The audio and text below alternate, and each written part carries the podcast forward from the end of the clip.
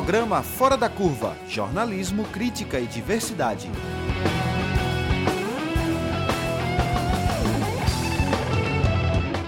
Olá, ouvinte das rádios Universitária FM 99.9 MHz e Paulo Freire AM 820 kHz. E em você que está ouvindo o nosso podcast do programa Fora da Curva. Eu sou Paula Reis, jornalista e professora do Departamento de Comunicação Social da UFPE. Enquanto durarem as recomendações de distanciamento físico, vamos realizar o programa remotamente. Maior sistema de saúde pública no mundo, o nosso SUS, Sistema Único de Saúde, é fundamental para garantir o acesso aos serviços de saúde à população brasileira. Fruto de um longo processo de construção coletiva, o SUS nasceu para efetivar a saúde como um direito de todos, conforme reza a nossa Constituição de 88. Na pandemia do novo coronavírus, foi evidente sua importância no combate e diagnóstico da doença. No entanto, com a emenda constitucional 95, os investimentos para a saúde foram congelados e corremos o risco de perder toda uma infraestrutura organizada para atender a população, desde a saúde primária até os tratamentos mais complexos. Por isso, o programa Fora da Curva de hoje pergunta: podemos viver sem o SUS? Para conversar sobre este tema, nós estamos recebendo a médica sanitarista, professora de saúde coletiva da Universidade de Pernambuco e militante do SEBS Recife, que é o Centro Brasileiro de Estudos da Saúde, Bernadette Antunes. Olá, Bernadette, tudo bem? Seja bem-vinda ao programa Fora da Curva. Tudo bem, Paula. Prazer estar aqui com vocês. Eu agradeço a presença. Também está é. conosco a psicóloga, residente em saúde da família pela Universidade de Pernambuco, membro do coletivo pernambucano de residentes em saúde e representante dos residentes do Nordeste no Fórum Nacional de Residência em Saúde, Gislaine Santos. Olá, Gislaine, obrigada pela presença. Olá, Paula. Boa tarde a todos e todos os ouvintes da rádio, do programa. É um prazer, né, estar aqui hoje para falar do. E para completar a nossa bancada virtual, contamos com a participação do agente comunitário de saúde do Recife, militante da Articulação Nacional de Movimentos e Práticas de Educação Popular e Saúde, ANEPS, Pernambuco, e do SEBS Recife, Fernando Severino da Silva. Olá, Fernando, seja bem-vindo, obrigada pela presença. Boa tarde, Paula. Boa tarde, Bernadette. Boa tarde, ouvinte, Gislaine. É um prazer estar aqui com você novamente para a gente falar sobre a importância do SUS. Além de ser transmitida nas rádios universitárias FM e AM da UFPE, esta edição fica disponível no formato de podcast nas plataformas digitais. É só procurar Programa Fora da Curva para encontrar o podcast na plataforma de sua preferência. Dados do IBGE de 2019 mostram que 7 em cada 10 brasileiros dependem do SUS. A pesquisa mostrou que 28,5% da população possuíam algum plano de saúde, seja médico ou odontológico, e que 71,5% não possuíam nenhum tipo de plano de saúde e têm no SUS a única possibilidade de tratamento, atendimento hospitalar e outros serviços de saúde. É, Bernadette, o que esses dados dizem da dimensão do SUS? Olá, esses dados dizem exatamente da importância que a, é, o Sistema Único de Saúde é para a nossa sociedade, né? Porque, para além disso, né, todos sabem que tem alguns serviços que só o SUS faz. Por exemplo, o Programa Nacional de Imunização, agora nesse processo da pandemia, né, é um programa que abrange o território inteiro, com, com amplo é, cardápio né, de vacina para cada idade, né, para crianças, para adolescentes, adultos idosos, e também pessoas portadoras de de, de problemas especiais ou mesmo profissionais de saúde, tá certo? Que, que tem alguma vulnerabilidade, eles têm o, o, o seu cartão de vacina específico, né, considerado e, digamos assim, e premiado internacionalmente, e nesse momento é muito importante, né, que a gente está num processo de uma pandemia que precisa de, de acontecer um processo de vacinação importante, né, e isso o SUS tem, e tem e é universal, tá certo? Por outro lado, é, também outros serviços como a vigilância epidemiológica, quer dizer, quem vai atrás das doenças de notificação compulsória, como a própria é, Covid-19 que a gente está vivendo, né? Tá certo? É, é o Sistema Único de Saúde que notifica, que publiciza e que diz como é que está a situação de controle ou não controle desse vírus na população. Né? Além da vigilância sanitária, que faz toda a supervisão dos bares, dos frigoríficos, dos supermercados, para garantir a qualidade de produção e de venda dos alimentos, né? sem falar na, nos ambientes de beleza, né? que também a vigilância vai lá e vê se tem alguma irregularidade, e isso atinge indistintamente qualquer pessoa que faça uso desses serviços. Além do mais, também, Paula, o serviço de transplante. Né? O SUS tem um serviço de transplante que garante uma fila única, gerencia essa fila única, para não haver nenhum privilegiamento, seja qual seja o transplante. Né? E que é um serviço muito caro. Né? Então, eu acho que, é, de fato, ele vem sofrendo essas perdas, como você colocou, não é? A gente tinha uma estimativa de que ele atendia em torno de 75, o IBGE já está dando que é 71, mas isso varia muito de cidade a cidade, de região a região do país, né? porque depende do acesso das pessoas. Tem região, com certeza, que é muito mais de 80%, e tem região que deve ser menos do que 70%. Né? Mas é, é, é um grande sistema, né? e, e se pretende universal. Gislaine, gostaria de acrescentar? É, se a gente olha assim, além desse, desse quantitativo, traduzindo em números assim para ficar mais palpável, né, para os ouvintes, é, segundo dados do IBGE de 2019, são cerca de 150 milhões, né, de brasileiros que dependem exclusivamente do SUS para ter acesso a tratamentos médicos, né, como Bernadette traz.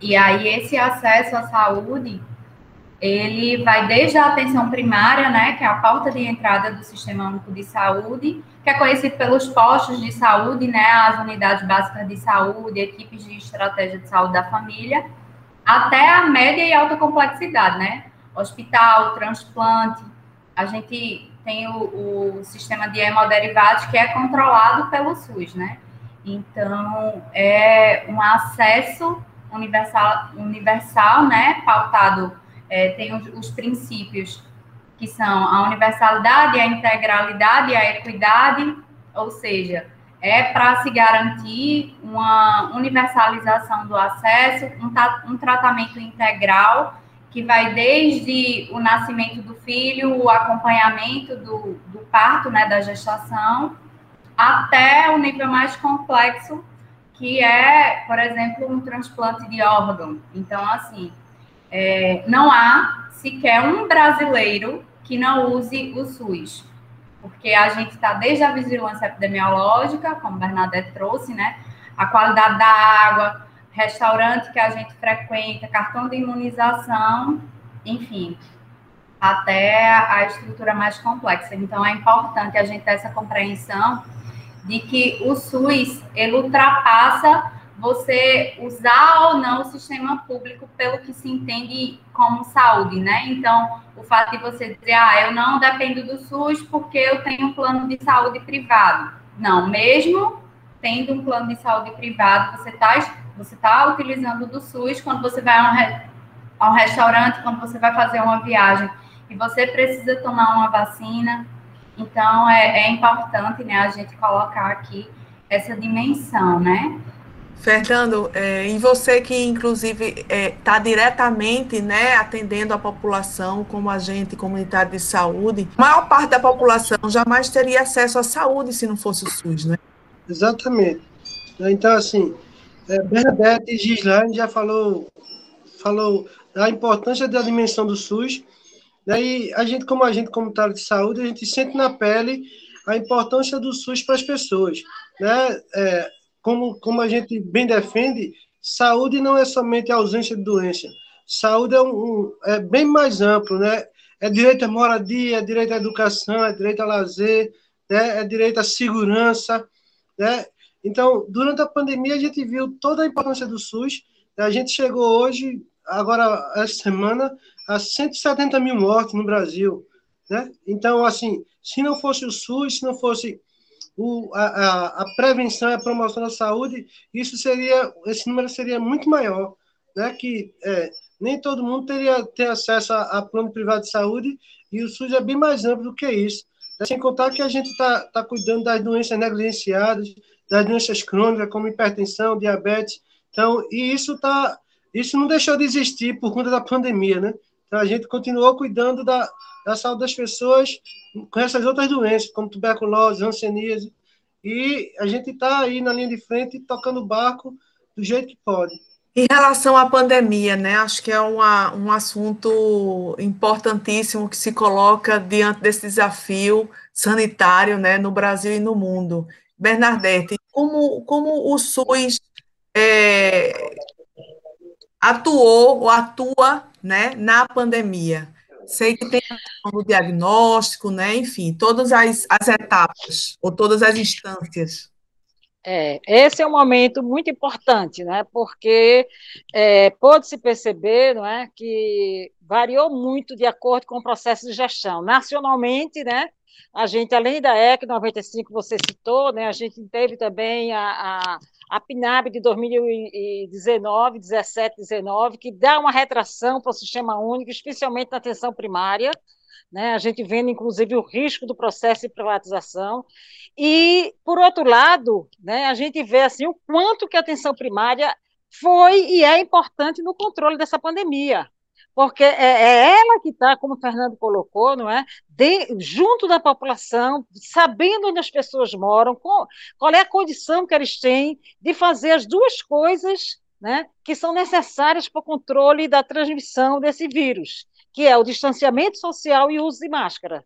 Então, é, é aí que se começa a fazer o trabalho né, de identificação das pessoas que precisam ter um, um apoio do próprio sistema de saúde, dos trabalhadores, né? Tá certo? É, Fernando é um desses trabalhadores, né? No sentido de estar tá dando uma indicação de qual é a melhor forma de uma pessoa ou de algumas pessoas que moram nas condições, como ele já citou, não é? Tá certo? Que mesmo tendo na Constituição o direito à moradia, esse direito ainda é negado a essas populações, né? Tá certo?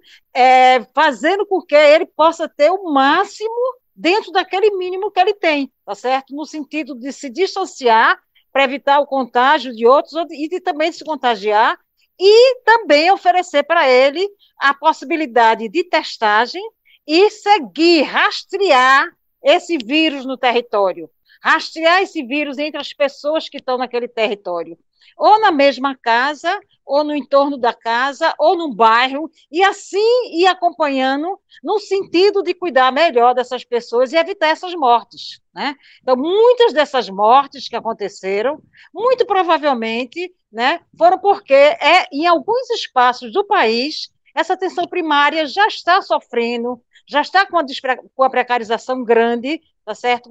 por falta de dinheiro, e houve um recolhimento mesmo proposital, quer dizer, o Brasil optou por fazer um cuidado nessa pandemia do modelo que a gente chama de modelo biomédico, que só entende a doença e não a determinação social do processo saúde-doença. Porque se for agir numa determinação social, vai para a atenção primária e vai rastrear o vírus e cuidar das pessoas para elas não se contaminarem. Né? Mas não, foi, se optou para fazer a identificação dos casos graves e tratar esses casos graves. Então, não, aquelas pessoas que poderiam não, eh, não ter sido contaminadas, né, em algumas cidades, é, isso aconteceu. Né, em Recife, especialmente, né, não teve esse trabalho. Mas a gente viu muito bem isso em Campinas e outras cidades de São Paulo, no Rio Grande do Sul, no Rio de Janeiro, até nas favelas. Um trabalho articulado com a comunidade muito bonito, que permitiu isso, né? E aí é o que a gente tem trabalhado, quer dizer, como o Fernando até já colocou um pouquinho, né? Além do próprio cuidado com a, com a fase aguda da doença e com a prevenção e a promoção da saúde nessa situação, também a gente tem as outras ondas que foram, de alguma forma, é, paralisadas, né? Hoje está se abrindo para cuidar de outras doenças agudas, mas também das doenças crônicas, sejam elas transmissíveis, como tuberculose, hanseníase, a própria HIV, mas também as doenças é, não transmissíveis, como é, Hansen, é, né? hipertensão arterial, câncer, diabetes e outras doenças que acometem a população no território, né? Então, assim, a atenção primária, ela, ela deve ser entendida como a porta de entrada do, do, do, sistema de saúde. E, na verdade, não só uma, além da porta de entrada, como, aliás, uma das portas, mas também como a, a, um, espaço de regulação do sistema, tá certo? Porque ali pode se cuidar de tudo que existe e do novo que possa acontecer. Essa é uma questão muito importante, é, Bernadette, em relação à pandemia, né? Essa falta de coordenação nacional que, infelizmente, nós vivemos no Brasil. Fernando, você que está na ponta, atuando diretamente é, com as famílias, como você percebeu essa é, falta de coordenação e articulação nacional? É, isso atrapalhou bastante, né? Assim, a gente teve troca de ministros da saúde, né, que atrapalhou. É, um ministro dizia uma coisa, o presidente dizia outra. É, é, o, o, presidente jogando a responsabilidade para estados e municípios, quando deveria trabalhar articuladamente, né, para que a, a, todo mundo é corresponsável. Né, a, a, gerência do SUS tem que ser tripartite, né, da União, do Estado do município. Mas, infelizmente, a gente tem um presidente da República que não acreditou na, na, na, na no risco e na, na gravidade da Covid, né, brincou várias vezes, é, chamando de gripezinha, dizendo que atleta não se contaminava.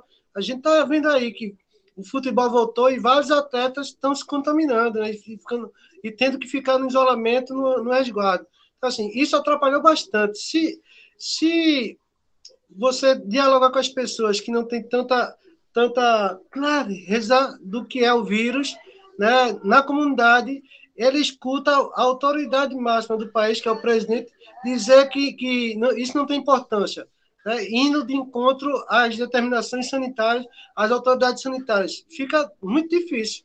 Né?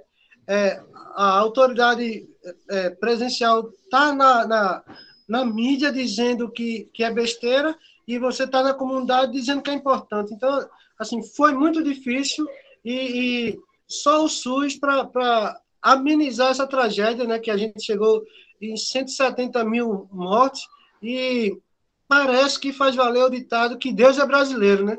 Porque o brasileiro é, é, não se tocou no uso de máscara, no, no uso de álcool em gel, na, na higiene, a, e muita gente até a questão de higiene, por morar nos morros e, e, e na periferia do Recife aqui, trazendo para Recife, tem, tem comunidade que tem água de 15, 15 dias. Aí como você vai, vai pedir para a pessoa se higienizar, higienizar as mãos, tomar cuidado, se não tem água nem para tomar banho, nem para beber. Né? Então foi muito difícil e, e, assim esse número é alarmante, mas poderia ser muito pior se não tivesse SUS. E se não tivesse Sim. a atuação dos profissionais de saúde na ponta. Sim. É, Gislaine, eu gostaria que você falasse um pouco também sua visão do, do SUS agora na, nesse período de pandemia. E assim, eu queria até dar um, um dado, né, que, por exemplo, dos Estados Unidos, não tem um sistema público de saúde e as mortes, é, imenso, é, o número imenso de mortes, né? Exatamente porque imagine que a, a, a testagem, o, o, diagnóstico é todo privado, né? E o SUS aqui, ele tem esse diagnóstico. Então, isso é muito, é um diferencial imenso entre, por exemplo, esses dois países, né? Gislaine. Exatamente, Paula. A gente vive um período assim muito difícil é, e a gente tem sofrido uma influência, na verdade sempre, sempre sofreu né, uma influência muito grande dos Estados Unidos, porque, claro, é uma potência mundial, é, e aí o governo federal é, se pauta muito, né, fala muito dos Estados Unidos, e aí tem os Estados Unidos como referência, mas quando você traz dados e, e, o número da pandemia, né, que se torna alarmante, milhões de infectados nos Estados Unidos, é, o fato de não ter um sistema público de saúde lá leva a população à morte, como aqui, né? Com um diferencial de que aqui a gente tem um acesso assegurado, né? Com toda a precariedade que a gente enfrenta, né? Pelas tentativas de, de privatização, tentativa de desmonte do SUS, como a gente tem assistido agora. E é importante a gente ter em mente também que é, quando se adoece nos Estados Unidos, o adoecimento das famílias é uma das causas de falência. Então, assim, os custos com saúde nos Estados Unidos levam muitas famílias à falência. E aí a gente tem visto, né, casos de pessoas, e aí é, é bem doloroso, né, a gente que é trabalhador da saúde, e para mim especificamente enquanto psicóloga, é, ver depoimentos de americanos que dizem que preferiam ter morrido, porque o custo que teve é, não, não tem noção assim de como vai fazer para pagar. E aí a gente está falando de um milhão de reais e até mais, né? É, como a gente tem visto alguns casos aí. Então, isso traz mais uma vez para a gente a importância de se defender o SUS, né? De entender que o SUS ele é um direito e de que foi um direito assegurado com muita luta. Não foi um direito que foi dado, né? É, parece é até contraditório falar de direito dado, porque nenhum não existe direito que não foi conquistado com muita luta. E aí é importante a gente fazer também aqui um resgate histórico, né, de como foi que o SUS se constituiu, né? Como é que foi feita a reforma sanitária, como é que foi criado o SUS em plena é, ditadura militar e aí os, trabalhos da, os trabalhadores da saúde entram nessa briga e a gente consegue, né? Consegue assegurar o SUS de forma universal na nossa Constituição.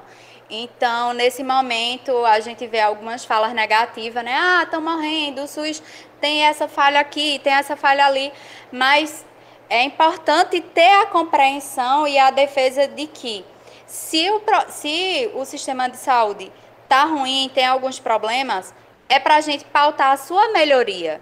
Se está ruim, tem que melhorar. E não ir na lógica de que se está ruim, tem que privatizar, tem que acabar. Até porque o povo brasileiro não tem condições de pagar né, e de arcar a excelência é, em saúde que a gente tem, né?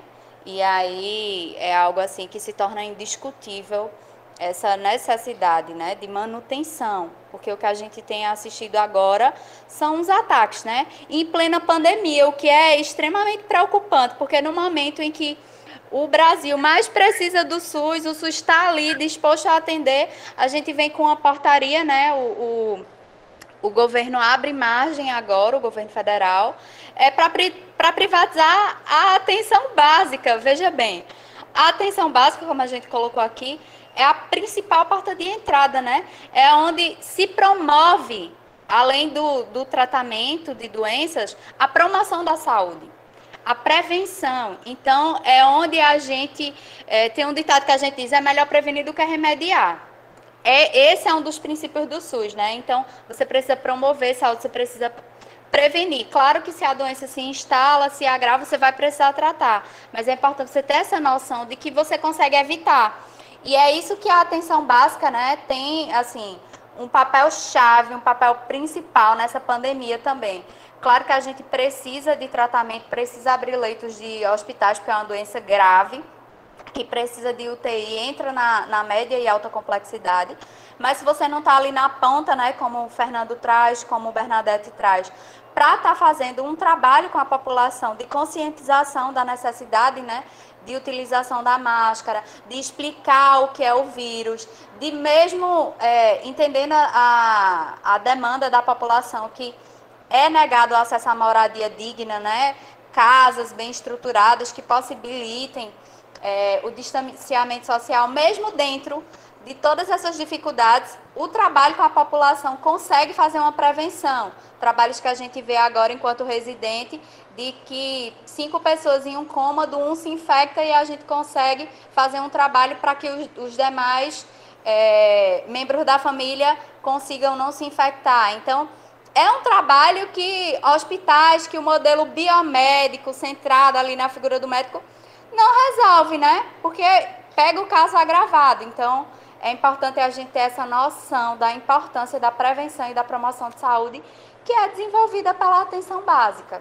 É, essa questão é muito importante. É, deixa eu só dizer ao ouvinte, se você sintonizou agora a Rádio Universitária FM ou a Rádio Paulo Freire, nós estamos discutindo Podemos Viver Sem o SUS, com a médica sanitarista, professora de saúde coletiva da Universidade de Pernambuco e militante do SEBS Recife, Bernadette Antunes. Também estamos com a psicóloga e residente em saúde da família pela Universidade de Pernambuco, membro do Coletivo Pernambucano de Residentes em Saúde e representante dos residentes do Nordeste no Fórum Nacional de Residência em Saúde, Gislaine Santos, e estamos também com o agente comunitário de saúde do Recife, militante da Articulação Nacional de Movimentos e Práticas de Educação Popular e Saúde, ANEPS Pernambuco, e também do SEBS Recife, Fernando Severino da Silva.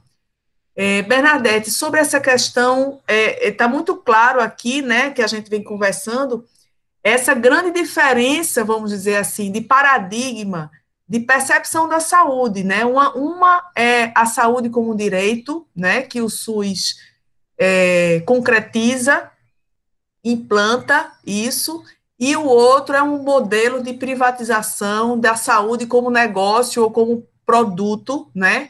E que Gislaine colocou aí muito bem como isso é danoso para as famílias, enfim, para toda uma população.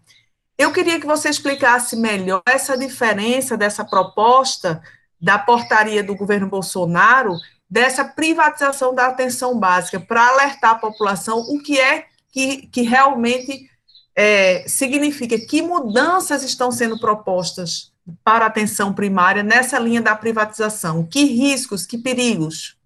A última Política Nacional de Atenção Básica, ela já dá um dimensionamento para um passo, aliás, para que isso aconteça, né?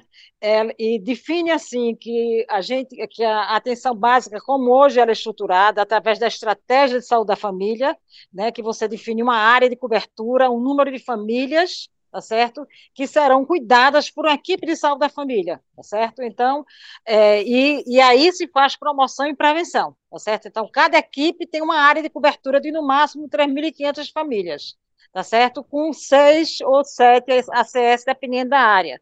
Né? Então, tem um agente comunitário, tem um médico, enfermeiro, dentista, atendente de, enfermagem, o auxiliar de odontologia, o administrativo, para dar conta daquele processo de saúde e doença ali, é, prevenindo e promovendo saúde e prevenindo doença tá certo? Então, desenvolvendo todos os programas que são necessários para cuidar daquelas pessoas. E mais do que isso, até fazendo uma articulação intersetorial, porque a saúde só não dá conta, não é verdade, Paula, tá certo? Você precisa da assistência social, você precisa da, da, do controle urbano, você precisa é, da, das dimensões de água, energia, né? Que a vigilância sanitária faz isso, por exemplo, controle da qualidade da água. Mas você precisa ter uma articulação territorial. A PNAB passou a desmontar essa questão do território e passou a dizer que a atenção primária será feita agora por pessoas cadastradas, ou seja, passamos a ter um ambulatório. Isso é que é o modelo biomédico, que é em cima da pessoa, mas da pessoa doente, tá certo? Porque não interessa ter saúde, Interessa a doença porque a doença dá lucro. Porque a doença permite que você é, implante uma série de exames que muitos deles poderiam não ser tão é, necessários, tá certo? E que são produzidos por grandes laboratórios, tanto os equipamentos para fazer o exame como os kits, tá certo? E toda uma centralização, você, eu não sei se você sabe, mas os laboratórios de bioquímica hoje que estão em Recife são todos multinacionais. Não tem mais nenhum laboratório. Aliás, tem um laboratório que eu conheço aqui, me parece dois, que são de, de, de médicos daqui, tá certo? Os outros todos foram comprados por, por uma rede multinacional, tá certo? E isso dá um lucro imenso. E também esses, esses grupos que são chamados os, a, a, o setor industrial da medicina, eles se vinculam também à produção de medicamentos tá certo? Então, isso é uma coisa extremamente lucrativa. É, é, é, considerada hoje, do ponto de vista da economia, uma das melhores indústrias, é a indústria da saúde, ou da doença, porque não é da saúde. É verdade? Por outro lado, né, o SUS tem toda a condição, já demonstrou que pode fazer isso com mais baixo custo. E todo o setor, por exemplo, se você for analisar hoje as organizações sociais daqui de Recife, tá certo? Elas ganham muito mais, tá? Elas, o, o, o governo paga muito mais a elas do que se fizesse o, o serviço diretamente, contratando os trabalhadores e, e operando os serviços, tá certo? Até porque poderia definir como, tá certo? Então, está dando lucro a alguém. Não está não tá usando o recurso, porque o, o que é que a prefeitura, o Estado e a União operam com dinheiro de quem? Com dinheiro nosso. Né? Então, esse dinheiro tem que ser aplicado nas necessidades da população. E nem sempre isso vai acontecer. Então, a, a, a privatização vai dar lucro a quem vai operar o sistema e não vai garantir né, a promoção e a prevenção. Né? E assim, por exemplo, a gente vai ter muitos problemas de várias ordens, como a gente já tem hoje. Uma, uma área muito importante do SUS é a formação de trabalhadores, que eu acho que eu vou, eu vou dar esse toque e deixar para a Gislaide falar melhor. Tá? Hoje, tanto os estudantes da área de saúde como os residentes são formados no SUS, tá certo? Tá? E a privatização vai dar um problema, já está dando. Já tem muita escola privada que está tirando lugar da, do, do aluno da escola pública, tá certo? Então, aquelas pessoas que conquistaram, né, em 2004, direito a frequentar a universidade, vai começar a deixar de ter. Veja, quanta perda para a população que conseguiu alguns direitos, né? Tá certo? Então, acho que essa é uma coisa que é, é bem importante da gente também colocar, né, para problematizar o quanto que a privatização não interessa à saúde muito esclarecedor e um alerta importantíssimo, né? Porque a gente não tem esse, esse debate na mídia hegemônica. Daqui a pouco eu quero entrar nesse assunto com vocês. Mas, Gislaine, é, explique para a gente essa questão que a Bernadette trouxe, né? A formação dos trabalhadores para, é, no SUS, né? Então, Paula, é, é um ponto extremamente importante que a gente discuta, né? As residências em saúde, elas são é, uma formação para o Sistema Único de Saúde. Então, todos os residentes que estão ali, eles são formados nessa lógica do SUS, né? Que é a lógica da universalidade, da integralidade é, e da equidade no cuidado. E aí, por exemplo, é, como trabalhadora da é, especializando, né, da atenção básica, a gente traz, por exemplo, o impacto que tem é, essa PENAB de 2017 que a professora trouxe, que é a portaria da atenção básica, que é o começo dessa fragilização que a gente tem. Então, é, para contextualizar melhor, eu vou voltar um pouquinho mais de 2017 e aí eu vou trazer um pouquinho para 2016, que foi o que tu trouxeste da tua fala, da EC 95, né? Ficou conhecida como a PEC da morte é, que foi instituída né, em 2016 com o golpe que o país sofreu, né? Está provado que foi um golpe. E aí Temer assume a presidência e coloca para a gente o maior golpe que a gente pode entender, né? Para a saúde, que foi o congelamento que a PEC trouxe é, por 20 anos, né, os investimentos em saúde. Então, assim, só sendo reajustado pela inflação. Então, é importante a gente ter noção que o maior golpe, que o maior problema que a gente enfrenta no Sistema Único de Saúde é esse congelamento. E aí são sucessivas tentativas, né, de desmonte do SUS. E aí abre, né, anterior isso, é, a, a PEC se instaura em 2016 e aí congela os gastos Logo em 2017, a gente tem essa nova portaria da atenção básica, né? E logo depois a gente tem agora essa tentativa novamente de privatização assim de uma forma mais escancarada, né? E aí nessa formação, por exemplo, da das residências, houve nessa portaria de 2017 é, e agora, no finalzinho de, de 2019 também, o, um, um, um decreto que desobriga é, os estados e municípios a continuarem com é, as equipes é, NASF. O que são as equipes NASF? Né? É uma equipe multiprofissional que, diferente da equipe base que está no posto de saúde, né, composto por médico e enfermeiro, é, e agente comunitário, esse NASF ele tem outros prof, outras profissões, outros profissionais que são extremamente importantes né, nessa promoção e prevenção da saúde, que são psicólogos, fisioterapeutas, nutricionistas, terapeutas ocupacionais. Então, assim, é uma gama de profissionais que vai estar como suporte nessa atenção primária, né? Essa equipe, essa equipe mínima composta por médico, enfermeira e, e, e ACS.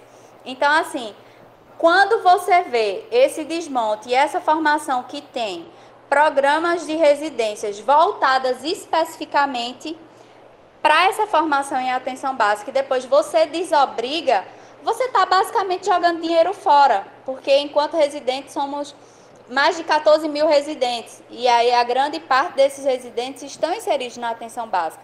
Então você tem ali uma formação de dois anos voltados para esse serviço e de repente você desobriga os estados e municípios a permanecer com essas equipes.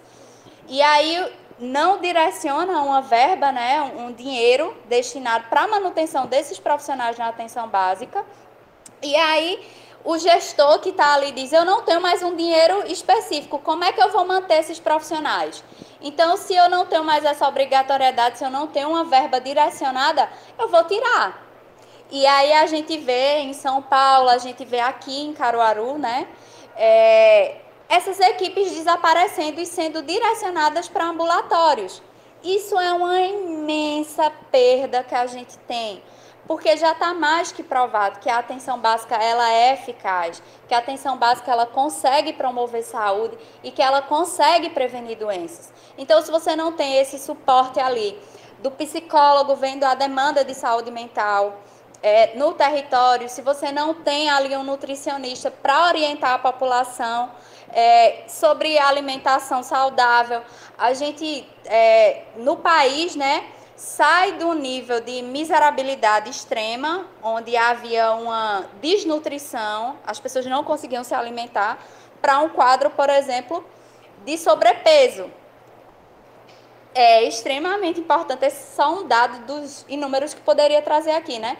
de você ter a noção de que precisa de uma alimentação saudável.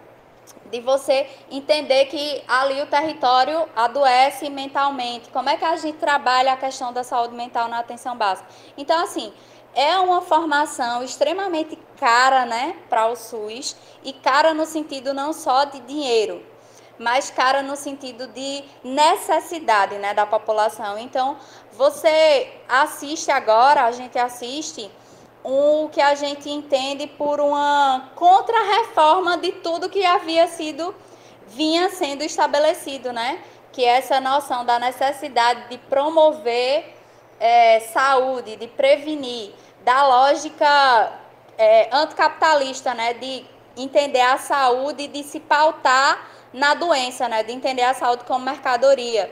E aí a gente vê é, grandes empresas, né, metendo a mão aí e com interesse na saúde, porque vê como lucro.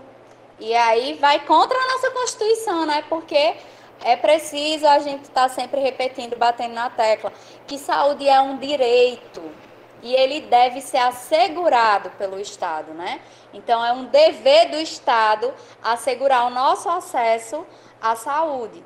Então, você vê essa lógica aí que a gente vinha fazendo um, um, trabalho, né? Que começa ali com a reforma sanitária na década de 70 e aí a gente começa a ver agora um desmonte de tudo que vem sendo feito nesses 30 anos do SUS. E aí é lamentável, né? A gente assistir um desmonte de, de sucesso, né? Que a gente vê o, o SUS ele é tido como referência. A atenção básica é um exemplo para o mundo. A saúde brasileira é exemplo para o mundo. E aí é nesse sentido que é importante a gente ver essa formação né, sendo jogada fora. Esses profissionais, né, a gente está sendo formado agora para o SUS, vai para onde? Tem uma formação específica e não tem mais uma política, né? Fernando, é, esse desmonte da atenção básica, da atenção primária, como você está vendo isso no, no dia a dia, na rotina do trabalho, no atendimento às famílias? É, isso é muito preocupante, né? E, e a gente fica de mãos atadas, porque é, o desmonte é muito grande e falta, e falta as coisas atrapalha todo o processo de trabalho. Né? Quando você, você agenda a consulta, o médico solicita exames e demora para marcar exames. É, Bernadette trouxe muito um fato importante da, da mercantilização né, e a privatização dos laboratórios. A gente tem um laboratório municipal de saúde que falta insumos para realizar os exames, que é muito, muita, é, muitos exames poderiam ser feitos no laboratório municipal, mas a quem interessa que o SUS funcione? A quem interessa que o laboratório municipal funcione? Então, assim, essa indústria da doença, né, da, da, da doença que, que só visa o lucro, não quer que o SUS funcione. Então, assim, a gente está na ponta, é, é, fila de espera né, para consulta de especialista, fila de espera para exames, fila de espera para tudo que, que for necessidade, que foi encaminhado. Então, assim, isso prejudica bastante. Né? Gislaine trouxe um fato muito importante, que é a atuação do NASF, né, que é o Núcleo de Apoio Saúde da Família, que a gente faz trabalho maravilhoso com o NASF. A gente faz trabalho com a nutricionista, com, é, com um grupo de atividade física, ela, ela vendo o peso das pessoas, é, dando orientação nutricional. É, a gente faz visita a idosos acamados com a assistente social, com a fonoaudióloga. Então, assim, tudo isso é importante e ajuda muito na atenção primária à saúde. Então, o desmonte do SUS é, é e da atenção primária é gritante e a gente está pedindo socorro, né, que está cada dia mais difícil trabalhar na, na atenção primária e, na, e no local que a gente acredita que é o melhor para as pessoas e é o, o que preconiza o SUS. É, Fernando, é, as pessoas que com quem você lida, que você atende no dia a dia, é, elas têm uma clareza da importância do SUS, é, porque assim, eu pergunto porque a gente tem, infelizmente, na mídia privada, né, um discurso assim, geralmente as reportagens mostram as filas nos hospitais, as filas nos ambulatórios, ou seja, é, sempre com uma construção de uma imagem que o SUS não presta, não funciona. Logicamente, a gente sabe que isso é um discurso que faz parte né, de todo um, isso que a gente está conversando aqui, né, de uma, de uma é, construção de, de um convencimento em torno de que, ah, então a privatização é o melhor. E aí eu te pergunto, quem recebe mesmo essa atenção primária? Tem essa percepção da importância do SUS ou ainda não tem muita clareza em função, talvez, da grande mídia e da mídia privada? É, é essa é uma luta que a gente vai travar por muito tempo, né? Até porque é uma luta desleal. Né? A mídia entra na, na casa das pessoas com toda a organização, com, aquela, com aquelas imagens, só mostra o lado negativo do SUS.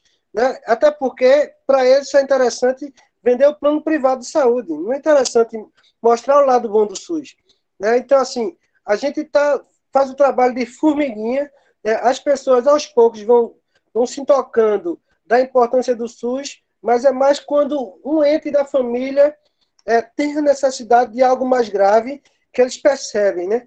É, a gente tem aqui no Alto Bonifácio grupo de atividade física, grupo de saúde dos homens. Então, assim, quando esse familiar é inserido nesses grupos e passa a conviver melhor com a sociedade, com a família, aí as pessoas percebem a diferença.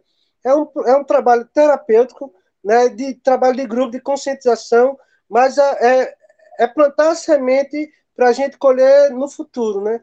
Assim, ainda, como eu, como eu disse, é uma luta desleal com a mídia, que só mostra o lado negativo, hospital lotado, falta de medicação, mas não, falta, não, fala, não mostra, como o Bernadette falou, é que os transplantes só são feitos pelo SUS. Né? O transplante de sangue, de órgãos, né? quando você sofre um acidente, quem chega primeiro é o SAMU. Né? Ele, ninguém fala isso, né? ninguém mostra isso, a importância disso. Então, assim, a gente, a gente vai no dia a dia, né, conversando com as pessoas, e infelizmente algumas gestões também não fortalecem o trabalho da, da trabalho em grupo, né, que a gente pode socializar com as pessoas a importância do SUS, né, centram no, no médico centrado, né, no, no, no programa no modelo biomédico. Né? Então, assim, a gente tem uma gestão aqui em Recife que preza pelas UPinhas, né? UPAs e UPinhas. Então, assim, o que é, o que é uma UPinha a não ser um posto de saúde, estratégia de saúde da família, com horário estendido? Então, isso, isso confunde os usuários e atrapalha o processo de trabalho no território da gente. Bernadette, é, em relação à mídia, né, como é que você vê a, essa, como o SUS aparece geralmente na, na mídia privada, na, na mídia dita hegemônica, convencional? É.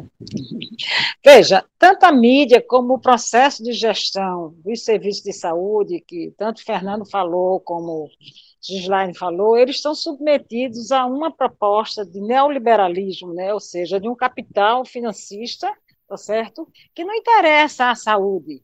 Né? E aí eles fazem uma, uma campanha de desvalorização, quer dizer, veio a EC 95, sangrou o SUS, esse sangramento começa na atenção primária, aí a atenção primária começa a ter é, déficit de pessoal, alguns municípios tiraram o NASF, não é certo? Então, o que havia de necessidade de crescer de qualidade é, diminui, né? encolhe de qualidade. Por quê? Porque tem, então os exames são marcados com um ano, dois anos, três anos, tá certo? Tem gente que já morreu que ainda está lá para marcar o exame, tá certo? Agora, essas, essa população não tem experiência com a rede privada conveniada, tá certo? E a gente sabe também que a rede conveniada tem dificuldade tá certo? A gente sabe como as pessoas que têm tratamento, tratamento prolongado penam e que muitas vezes têm que entrar na justiça para garantir seu direito. Como é o caso, por exemplo, dos remédios é, de, de, de doença rara ou de tratamentos excepcionais. Quem é que, quem é que compra? É o seguro privado? É não. É o Estado brasileiro, é o SUS, tá certo? Então, isso eles não percebem, né? Tá certo? Mas há toda essa campanha, e aí, é, quando a gente observa também o processo de gerenciamento né, que, das unidades de saúde da família, né? Fernando deve ver isso muito bem, né? Que você, o, o hoje, na Prefeitura do Recife, há algum tempo, o processo de gerenciamento está tá implantado. O que é isso? É, cobra do trabalhador números, números e números, tá certo? Independentemente de como a população seja ou não seja atendida. Então, vai se criando alguns espaços, tá certo? Que desvaloriza. Mas se você for para qualquer outro setor, é a mesma coisa. Se você for hoje para o controle da distribuição da energia elétrica, está nesse nível, tá certo? Por quê? Porque é todo um preparo para privatização. Porque o que está por trás é o, é o capitalismo né, neoliberal e agora financista que tem interesse por isso, tá certo? E, e isso faz com que a, a saúde, né, é um grande espaço de lucratividade, como eu já falei antes. E aí eles criam situações para dizer assim, olha, não presta, não presta. Então nós vamos fazer um seguro saúde, né, para a população de baixa renda. Como? Né? Pessoas, como é isso? Tá certo? A gente já viu essa história, tá? A gente já viveu isso quando a população era, por exemplo, filantrópica, né? Então tinha aquela população que ninguém atendia. Então, nós vamos viver isso, a população que ninguém atende. E que atende por, por, por digamos assim, por caridade. Tá certo? Daí a filantropia é o nome. Então, assim, a mídia interessa porque ela também faz parte desse capital neoliberal, lucrativo. Tá certo? A ela não interessa a saúde da população. Interessa, sim, a, a mídia, é, digamos assim, é, hegemônica, né, tá certo? Interessa a ela o lucro, tá certo? Não interessa a ela a saúde da população, né? Apesar dela dizer que faz, né? Então, acho que assim, a gente tem é, que estar tá sempre lutando e colocando, mas assim, os golpes estão muito grandes, né? Não só a EC 95, que foi demasiadamente grande, tá certo? Pessoas foram, além de alguns nascos fecharem, tiveram seus contratos desfeitos, não foram recontratados, então tem equipes desfalcadas, tá certo? Tem equipes que a pessoa está de licença e não foi substituída como normalmente seria, tá certo? E o processo de, da PNAB de só atender pessoas vai ser implantado em Recife. E isso descaracteriza completamente, porque aí vai se trabalhar em cima da doença, tá certo? Então, acho que a, a mídia interessa esse processo de privatização. Por isso que ela faz essa campanha contra o Sistema Único de Saúde. Agora, interessa também a muitos trabalhadores, viu? Alguns trabalhadores também se acomodam nesse processo pelo processo histórico de convivência com isso, né? pela situação mesmo de ser, digamos assim, é, produzido na sociedade, né? a questão do individualismo, a questão do, da, do racismo, da homofobia, todos esses ódios que fazem com que as pessoas se encastelem no seu mundo privado e aí também busca uma solução individual e não coletiva. Bom, diante disso tudo, é, a gente vai terminando o programa, encerrando, e aí eu vou passar uma última rodada com a seguinte pergunta: então, como melhorar o SUS? Né? É, temos condições, temos caminhos, é, enfim, seja participação da sociedade, como o Fernando estava falando, nos conselhos de saúde, seja pressionando os parlamentares, enfim, é, como vocês veem caminhos para que a gente, a sociedade, possa exigir um SUS melhor, né? E defender o SUS e melhorá-lo. Gislaine, pode começar? Há alguns caminhos, né, que a gente enxerga e que podem sim melhorar o SUS e fazer do SUS aquilo que está proposto, né, na, nas nossas leis orgânicas, né? e na nossa Constituição, que é, por exemplo, ter o um investimento na saúde, né? E aí a gente fala, por exemplo, da destinação de 10% do PIB para a saúde, né? A gente traz essa discussão da necessidade de investimentos para a saúde e para a educação, né? Porque, por exemplo, as residências em saúde é, há uma dualidade, né? É uma especialização, é uma pós-graduação, mas também é trabalho, é um trabalho no SUS. E aí, se você investe mais no sistema único de saúde, se você garante, né, o, o que é nosso por direito, é, investe na educação para a formação em saúde, como é essa proposta que a gente tem das residências, se você é, traz a população junto, traz o controle social, como o Fernando traz, né? E a importância da população ter noção de que o SUS é um direito, e ele, por ser um direito, ele precisa ser assegurado. Então, é importante que a população que usa o posto de saúde, a população que usa o hospital, as pessoas que existem, né? Porque, como a gente discutiu aqui, se você bebe água, você está utilizando do SUS. Então, é se chegar a entender que há o controle social, que é garantido também, né? No SUS, e aí você chegar lá e você mostrar, né, o que é que você entende que é preciso fazer para que melhore, porque quem está na ponta e quem depende do SUS, né, quem utiliza, conhece melhor do que ninguém as suas necessidades, as suas fraquezas, né? E aí chamar a população para estar tá junto né, dos trabalhadores de saúde, entendendo essa necessidade de fortalecimento do SUS, algo que a gente precisa ter em mente é de que a gente precisa se unir, que precisa fortalecer, porque nada do que foi privatizado, nada do que a gente tem agora como privado melhorou. E aí a professora Bernadette traz, né, brilhantemente sua fala, que a gente vê que é uma fórmula já antiga e a gente precisa estar atento, a gente precisa olhar para trás, né? Precisa reconhecer a nossa história enquanto país, precisa entender como o SUS foi construído. Então, qual é a fórmula que se utiliza, né, dessa proposta neoliberal que a gente tem no país e é assistido agora, né?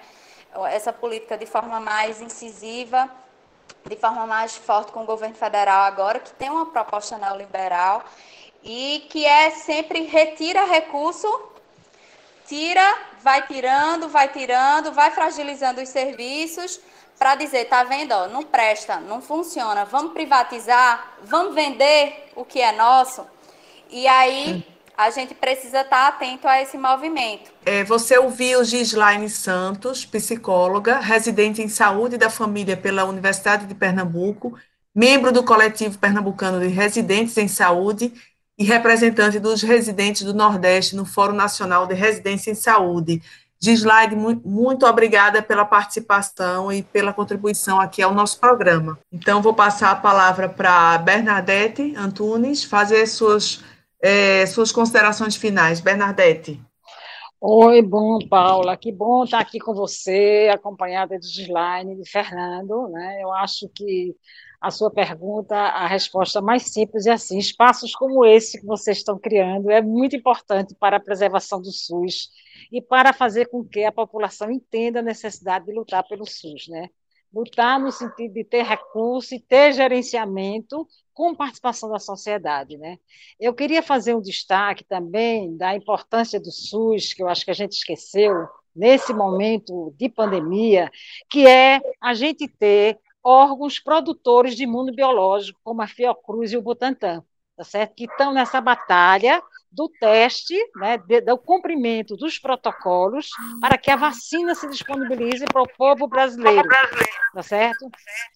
E isso é, isso é muito importante. Por outro lado, né, e isso, e isso é o Brasil tem, vai dar para todo mundo. Então, se privatizar não vai ser assim tão simples, não é verdade? Tá? Por outro lado, né, essa é uma grande ameaça privatizar esses órgãos, porque esses órgãos já foram, inclusive, muito mais ativos na produção científica, tá certo? E de, e de condição de produção de imunobiológicos, né? E com esse governo recente perdeu um pouco de recurso, mas está conseguindo recuperar agora por pressão, por pressão do povo, e pressão dos, do, do, da, da, da, Câmara de, da, da, Câmara de Deputados, tá certo? E dos órgãos, Abrasco, SEBS, né? Dos órgãos nacionais que lutam pela saúde, que lutam pela vida tá certo? E, e paralelo a, a, ao Butantan e à Fiocruz, a gente tem a Visa, tá certo? Que é uma agência, tá certo? A serviço do SUS, ela não é gerenciada pelo SUS, mas é a serviço do SUS para o controle de qualidade, tanto de imunobiológico como de medicamentos. Então, a gente vai encerrando o programa Fora da Curva. E para você, ouvinte, além de ser transmitida nas rádios universitárias FM e AM da UFPE, esta edição fica disponível no formato de podcast nas plataformas digitais. É só procurar Programa Fora da Curva para encontrar o podcast na plataforma de sua preferência. A produção, esta produção do Fora da Curva teve produção minha, Paula Reis, junto com a estudante de jornalismo da UFPE, Carol Torpe. Nas redes sociais, as estudantes de jornalismo da UFPE Luane Barbosa e Tauane Maria, sob orientação das professoras Cecília Almeida e Adriana Santana. Acompanhe o programa Fora da Curva nas nossas redes sociais. Tchau e até o próximo programa.